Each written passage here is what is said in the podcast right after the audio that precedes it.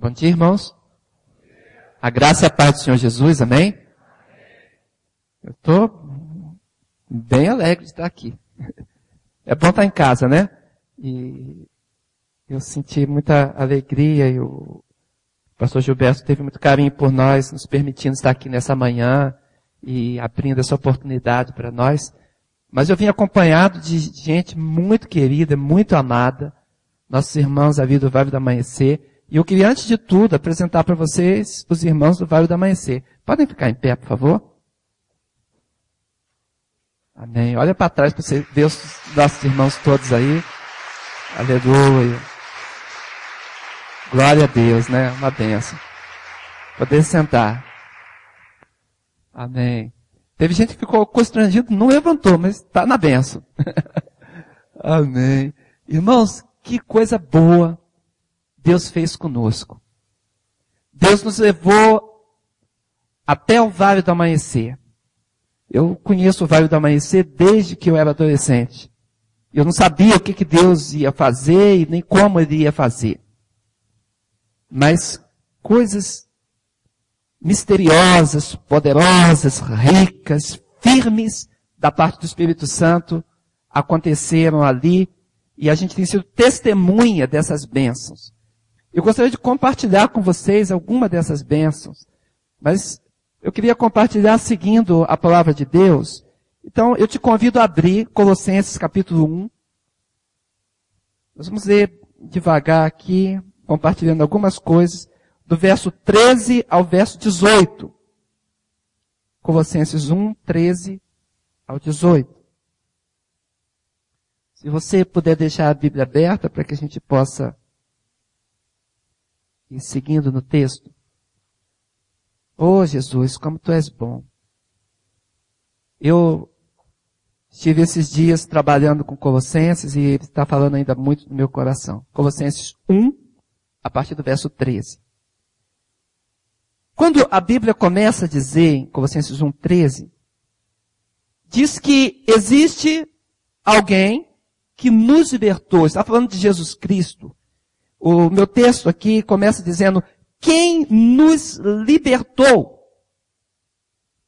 E quando a Bíblia escreve sobre essa libertação, e, e às vezes é difícil para mim ficar longe do texto original, os irmãos sabem que eu sou professor de, de exegese do grego, então o texto original tem muito a dizer ao meu coração, e às vezes para mim é difícil ficar longe dele. Mas quando a gente olha para esse texto, e a Bíblia fala, quem nos libertou?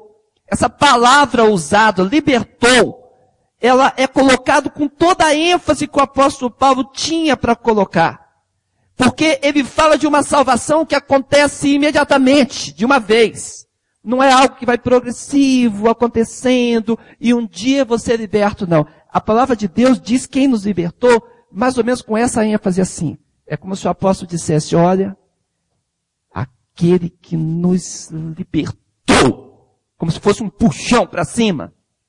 E a gente tem essa impressão no Vale do Amanhecer. A gente tem a impressão que Deus tem resgatado pessoas assim. Gente que vai abrindo o coração, vai entendendo as coisas de Deus. E parece que de repente segura na mão de Deus e Deus fala assim, vem para mim. E esse puxão que Deus dá, da, da libertação, esse arrancar das realidades anteriores, esse partir das raízes que estavam antes é, é, entrelaçadas. Isso, irmãos, acontece estritamente por causa do poder de Deus. E a Bíblia diz que quando Deus puxa dessa forma, realiza essa libertação, ele está arrancando, olha como a Bíblia diz, do império de trevas e nos transportando para o reino do Filho do seu amor. Essa, esse, esse transporte que ele está falando é mesmo aquilo que o apóstolo Paulo fala em Atos 13, 22, a palavra é até a mesma.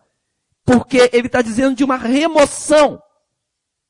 Assim como Deus arrancou Saul, removeu Saul, para ele colocar no lugar de Saul o, o servo dele Davi, cujo coração estava ligado em Deus, usando essa mesma palavra, nesse mesmo texto, a Bíblia diz que Deus então, ele liberta e ele remove do império das trevas. Você consegue perceber isso? Ora, só Deus pode fazer isso. É um poder que nos cerca em volta e muda a nossa mentalidade. Por exemplo, o Arlindo está aqui. Faz assim, Arlindo. Amém? Vou pedir para ele levantar para ele não ficar constrangido. Mas estava conversando com o Arlindo essa semana, falando sobre batismo, ele vai se batizar. E o Arlindo falou assim, pastor, a minha vida mudou, mas não é só a vida que mudou. Mudou a minha mentalidade. Olha, vocês estão entendendo? Quando a Bíblia está falando dessa realidade, essa realidade espiritual é o que acontece conosco. Aí o Arlindo me diz, a minha mentalidade mudou. Agora o meu pensamento é diferente. Na verdade, há anos atrás, quando nós escutávamos, antes de conhecermos o, o texto original e trabalharmos com ele exegeticamente, nós pensávamos que conversão era bem assim. Que a gente estava seguindo numa direção e de repente víamos que o caminho está errado e mudávamos a direção e começávamos a andar para o outro caminho. Esse é o pensamento de, de uns 30 anos atrás, assim que a gente pensava, por causa da palavra metanoia, mudança de mente. Mas não é só isso. Não é mudar a direção para onde você vai. A metanoia é a mudança da mente completa.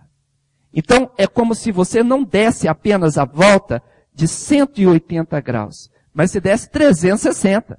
Você está andando no seu caminho, seguindo a sua vida, e aí você gira totalmente. Aí você fala, mas pastor, aí vai andar para o mesmo caminho, vai chegar no mesmo objetivo? Não. Metanoia, a conversão, a mudança que Deus fala, é a mudança disso aqui, ó do que está dentro. Não é só mudar o rumo do caminho.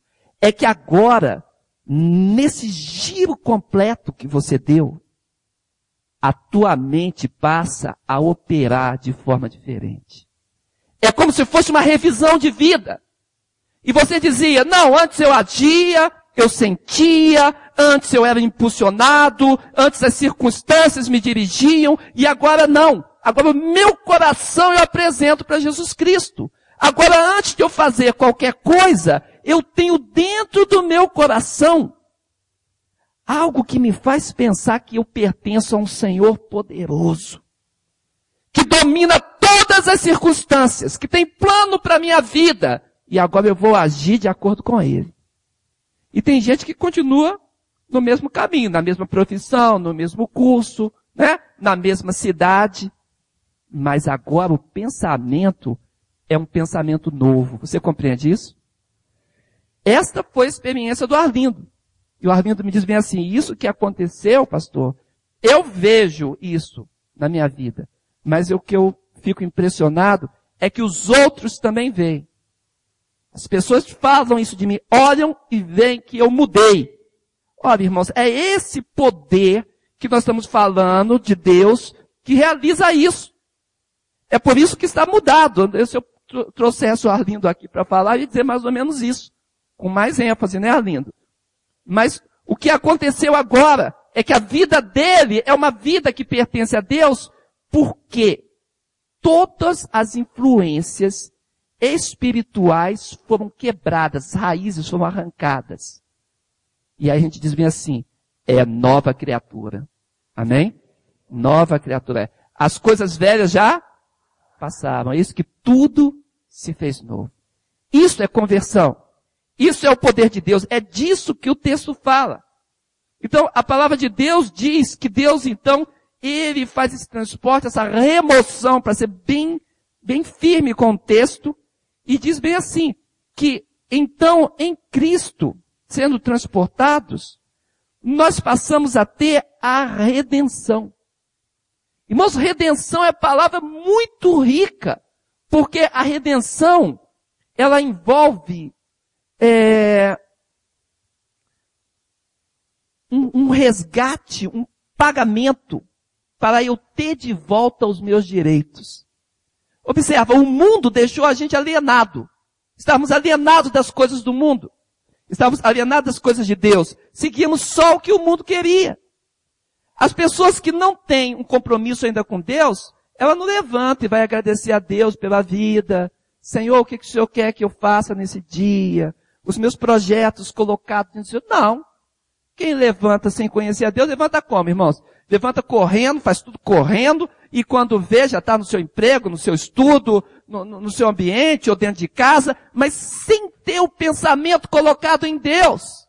Mas a palavra de Deus, ela nos diz que esse resgate, ele acontece de forma que acabou-se a alienação espiritual. Amém?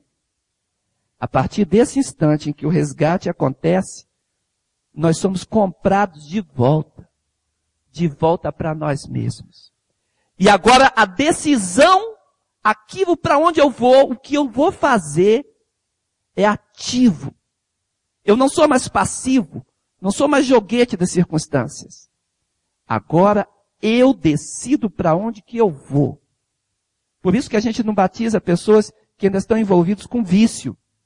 Não podemos.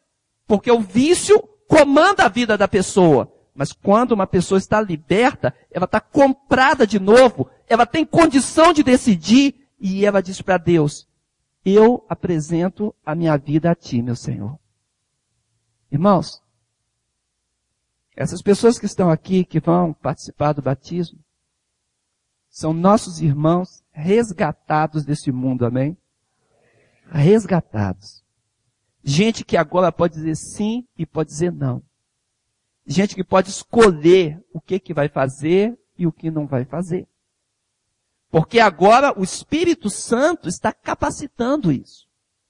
É uma libertação de um sentido tão amplo que elas agora têm responsabilidade muito maior diante de Deus, porque agora o seu coração está livre. Ora, eu tenho gente aqui nova. Eu tenho, por exemplo, o Fabinho, faz assim, Fabinho. Né? Novinho, Fabinho. O Fábio, ele é um adolescente. E ele já teve essa experiência dele até duras, né, Fábio? difíceis, né? Eu, eu sei, a mãe dele está ali e faz assim, né? Nós sabemos experiências duras que teve.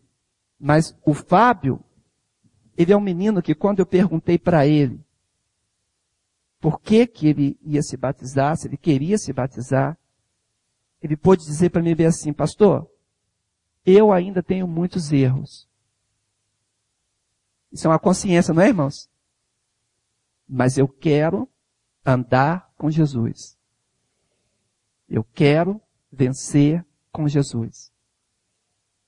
E é isso que capacita o batismo.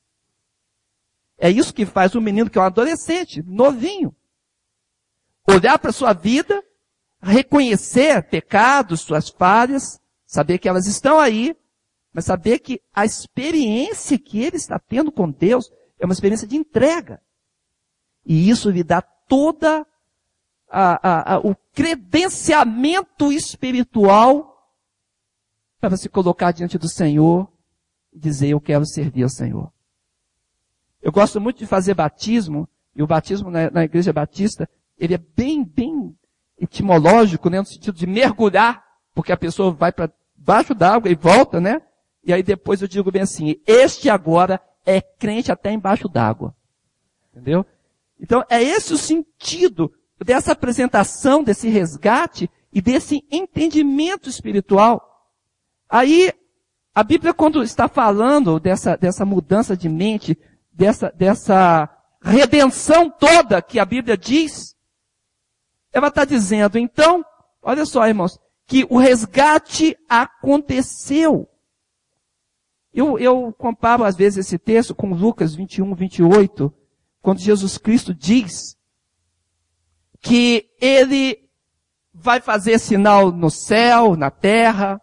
Lucas 21 fala o sermão profético de Cristo e diz que a lua, o sol, as estrelas, na volta de Cristo, vai ter uma comoção. E o Senhor fala assim, naquele momento vocês vão se alegrar.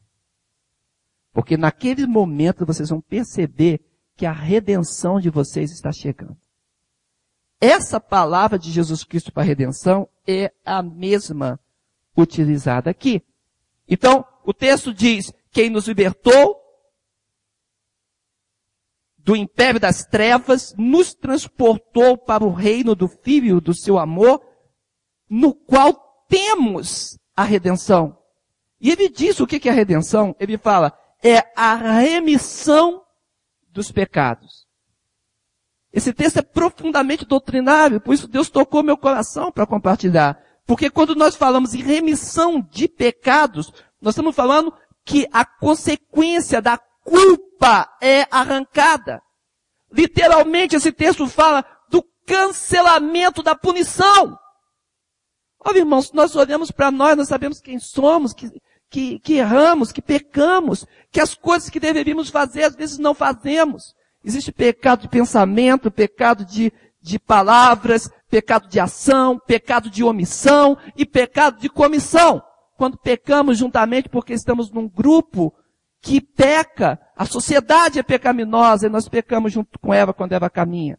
Ora, todas essas coisas acontecem, mas a Bíblia diz que aquele que confia em Cristo e aceita ser transportado do império das trevas agora para o reino do Filho do amor, ele tem então a remissão dos seus pecados. Deus não vai cobrar o peso da culpa desses pecados acumulados. A vida está zerada, vai começar de novo. Por isso que eu gostei disso aqui. Eu nasci de novo. Essa é a proclamação. Agora o caminho é novo. O caminho é vivo. Faz assim, Judite, com a sua mão. Amém. Judite está aqui, é mais novinha do grupo, né? Uma bênção, Judite. Ontem estávamos conversando e, e a Judite entendeu. Ela já tinha se apresentado para o batismo antes, mas ontem, conversando, ela entendeu que a partir de agora está cancelado aquela punição que era, era consequência dos nossos atos está cancelado. Amém? Agora, irmãos, nós somos livres em Cristo Jesus. Livre. Quando eu estou pregando no Vale do Amanhecer, eu procuro levar esse entendimento para as pessoas. Mas uma das pessoas que compreendeu isso direito foi o William. Faz assim, William. O William é aquela benção ali que vocês conhecem. O Ida estava conversando com, com uma pessoa ligada à doutrina do Vale. E ele teve uma ideia porque existe algo lá chamado é, é, prisioneiro. As pessoas que às vezes ficam prisioneiras com o objetivo de que o, o, eles precisam pagar aos espíritos coisas que fizeram de errado com eles e na mitologia, no entendimento religioso deles, em vidas passadas. É assim que eles pensam. Então, precisa ficar um período como prisioneiro dos espíritos, tanto o homem quanto a mulher. E o William estava conversando com uma dessas pessoas que ele estava evangelizando, e ele falou para ele assim, sabe o que, que a Bíblia fala que você tem que fazer quando você tem culpa de pecado? Ele falou, não. E a pessoa falou assim, eu sei o que eu tenho que fazer, eu me apresento lá, pego a agenda, tenho que levantar a quantidade de nomes durante aqueles dias, depois tem o tribunal é, é, espiritual e vai conversar com o espírito para ver se ele aceita ou não perdão. E muitas vezes o espírito fala, não, não aceito. E aí ele fica prisioneiro de novo e as coisas acontecem durante um tempo. É, é, é como funciona religiosamente a doutrina no Vale do Amanhecer. E aí fica cativo daquela culpa e ele quer se libertar. Às vezes as pessoas ficam muito tristes. Aí o William falou assim, sabe o que você precisa fazer? Você precisa entrar no teu quarto, ajoelhar e falar com Deus que perdoa o pecado. E dizer para ele, Senhor Deus, pequei, sinto culpa, mas eu quero ser liberto. Seja sincero e Deus perdoa o teu pecado. Aí a pessoa botou a mão assim e falou assim, só isso? e o tribunal e o julgamento, só isso? Sim. Na verdade, irmãos, quando nós estamos falando dessa obra, e por isso esse foi o entendimento de Judite ontem, quando você pede perdão pelo seu pecado, e se coloca perante Deus, agora Deus, ele anula, ele cancela essa consequência de punição. E isso é maravilhoso, amém? Você andar livre, não deve mais. O seu coração está se apresentando ao Senhor. Então, quando a gente olha para esse texto, é exatamente o que nós temos visto no Vale do Amanhecer. Antes, a pessoa estava servindo aos espíritos. Ou a pessoa rendia homenagens a imagens. Antes, ela estava é, no caminho que ela não estava adorando o Deus verdadeiro, nosso Senhor, nosso Criador, nosso Salvador. Ela seguia uma tradição religiosa. E eles fazem isso de bom coração. É o que eles têm, é como eles receberam, como aprenderam. Aí o apóstolo Paulo diz isso para nós. Diz que a remissão dos pecados pode acontecer. Aqui, irmãos, que está lá em, em Romanos capítulo 1, verso 21 ao, ao verso 25, é uma realidade que nós vemos todos os dias. Todos os dias. O apóstolo Paulo diz, olha, as pessoas deveriam buscar Deus e o glorificar como Deus. Mas não lhe deram graças. Antes, nos discursos que eles ouviam ou que eles mesmos falavam, eles foram desvanecendo o entendimento. A insensatez aconteceu e eles começaram a agir de acordo com a obscuridade onde estavam. Alguns se diziam sábios, fala o apóstolo Paulo, mas foram tornando-se loucos. Porque a glória que deveria ser dada ao Deus incorruptível, a adoração que caberia somente ao Senhor, eles passavam a dar reverências aos espíritos, reverências às imagens, referência às superstições. E aí a Bíblia diz, serviram mais a criatura do que o Criador, que é bendito eternamente. Irmãos, é uma culpabilidade, é uma culpa. Mas o Senhor Jesus os libertou pelo poder do sangue de Cristo. Amém? E você que está aqui, você pode declarar isso para você também. Você pode dizer, Senhor Deus, antes, eu estive também nessa tradição. E eu servi as imagens, ao invés de ajoelhar diante de ti. Eu servia os espíritos, e mencionava a eles, e buscava a eles para que eu pudesse ter as coisas, em vez de eu buscar o teu plano para a minha vida. Mas agora, Senhor, eu quero servir o Deus vivo. Aleluia, aleluia. Essa é a palavra de Deus, irmãos. É por isso que aqui o verso 15 de Colossenses diz bem assim que Jesus, quem é a imagem do Deus invisível, o primogênito de toda a criação. Essa palavra primogênito é uma palavra muitíssimo especial aqui na Bíblia. Porque para a Bíblia, primogênito, se a gente usasse bem aqui no original, não é um que vem seguindo em sequência e outros vêm atrás dele, não. O primogênito é aquele que é anterior. E a partir dele é que uma realidade nova acontece. Esse é o Senhor Jesus. A Bíblia diz que sem ele, nada do que foi feito se fez. Então, a gente não dá para Jesus segundo lugar. A gente não apresenta para Jesus ah, ah, simplesmente é, é, alguma reverência ou algum culto ou algum ritual ou coloque apenas numa imagem representativa. Nós temos que viver com Jesus Cristo e o poder dele se manifestará em nós. Observa que quando a Bíblia diz dessa forma, a gente fica com o coração constrangido, porque nós temos o Senhor da glória, o iniciador de todas as coisas. E nós precisamos dar a Ele reverência e apresentar a nossa vida diante dele. E o meu texto termina assim, verso 16 e 17.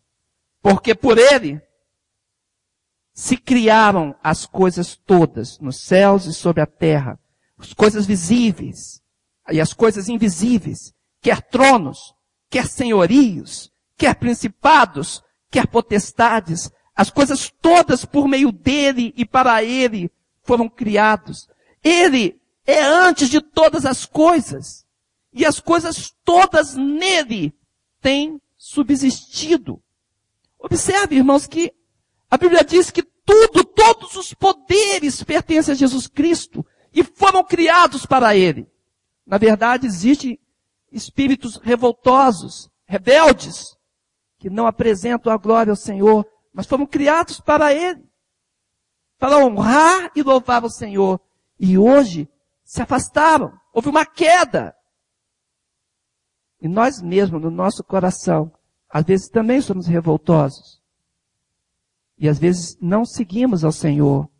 E ficamos como esses espíritos, buscando honra para nós mesmos, aceitando oração, aceitando intercessão, aceitando receber pedidos, ao invés de levarmos todas as coisas ao Deus que é por nós.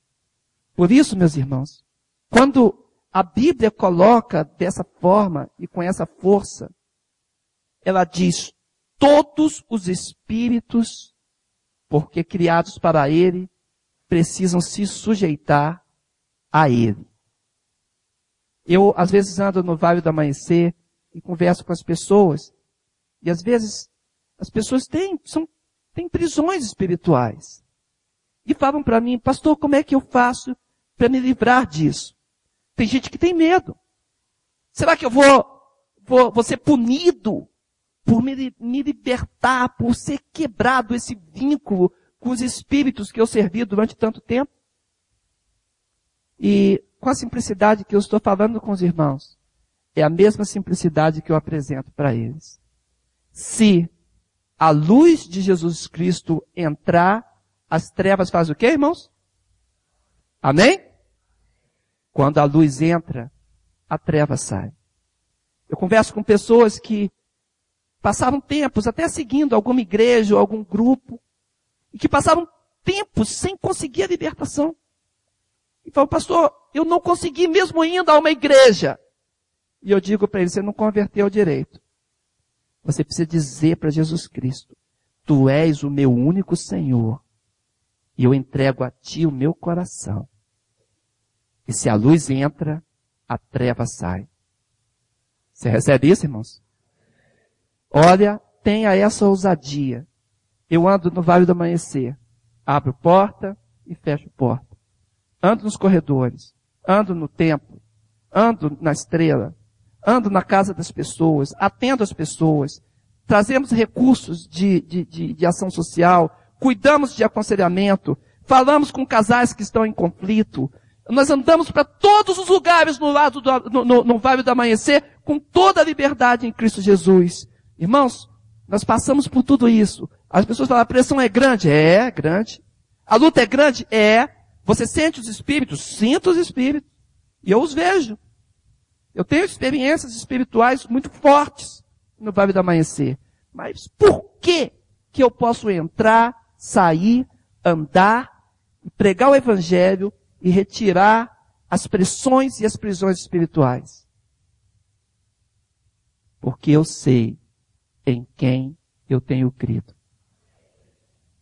É o Senhor que criou todas as coisas, todos os poderes. Algum poder solto, rebelde, pode achar que ele está solto. Mas existe uma soberania de Cristo Jesus sobre todas as coisas. E para tocar na minha vida, tem que tocar primeiro no meu Senhor. E por isso qualquer pessoa, qualquer um desses irmãos que estão aqui, entendeu? A Lohane que está ali, que é novinha, a, a Renata, faz assim com a mão para os irmãos conhecerem vocês, Renatinha também. Que são gente de Deus. O Espírito Santo trabalhando nessas vidas. Elas nos ajudam muito na igreja, muito mesmo. Né, Giovana, faz assim com a mão, por favor. Né? O, o Francilene. Gente, essas pessoas que estão aqui, elas têm experiência de Jesus Cristo na vida delas. Muita gente com muito mais idade ainda não tem a maturidade que essas pessoas têm. Porque elas tiveram a maturidade espiritual de dizer um sim para Jesus Cristo. se afastarem de todo tipo de espiritualidade e todo tipo de tradição, eles se afastaram e proclamaram: a partir de hoje eu sigo com Cristo. Por isso o Senhor, que me protege quando eu ando para cima e para baixo lá no vale, é o mesmo que entra nesses corações e os protege pelo nome de Jesus. É o mesmo Senhor que os cerca que coloca luz nos seus corações e faz com que o clarão do Senhor esteja ao redor. É o mesmo Senhor. E a mesma ousadia que eu tenho para fazer a obra e para dizer às pessoas, se a luz entrar, as trevas vão sair, eles têm a mesma ousadia, porque são meus irmãos em Cristo Jesus. E nós temos um Senhor sobre nós, que nos livra do mal e nos autoriza a viver no nome dele. Amém? Sabe, irmãos, eu estou bem alegre de estar aqui. E o último versículo, o versículo 18, diz por quê. Porque o versículo 18, ele fala que Jesus é o cabeça da igreja, está sobre todas as coisas. Mas o final do versículo 18 diz bem assim, que todas as coisas, todas as coisas, para todas as coisas que existem. Não importa. Ele já falou de tronos, soberanias, poderes, coisas invisíveis, visíveis, não importa. E agora ele diz que ele é o Senhor da igreja. E sobre todas as coisas, Jesus é o que tem a primazia. Amém? E nós entramos naquele ônibus, alugamos um ônibus. Entramos no ônibus e viemos aqui para dizer para vocês junto com vocês. Igreja de Deus, nossa igreja. Somos a mesma igreja. Os irmãos do Vale e a igreja aqui, Tibiçu, amém? A mesma igreja.